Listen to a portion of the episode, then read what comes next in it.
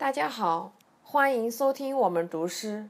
我是杭州市第三社会福利院副院长戴维英，今天带来一首雷德莎修女的诗。不管怎样，你还是要。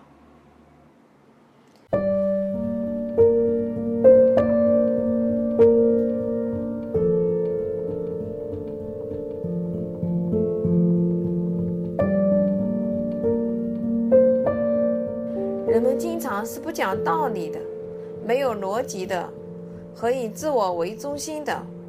不管怎样，你要原谅他们。即使你是友善的，人们可能还是会说你自私和动机不良。不管怎样，你还是要友善。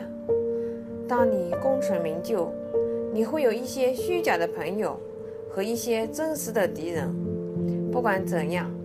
你还是要取得成功，即使你是诚实的和率真的，人们可能还是会欺骗你。不管怎样，你还是要诚实和率真。你多年来营造的东西，有人在一夜之间把它摧毁。不管怎样，你还是要去营造。如果你找到了平静和幸福，他们可能会嫉妒你。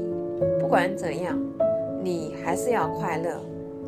你今天做的善事，人们往往明天就会忘记。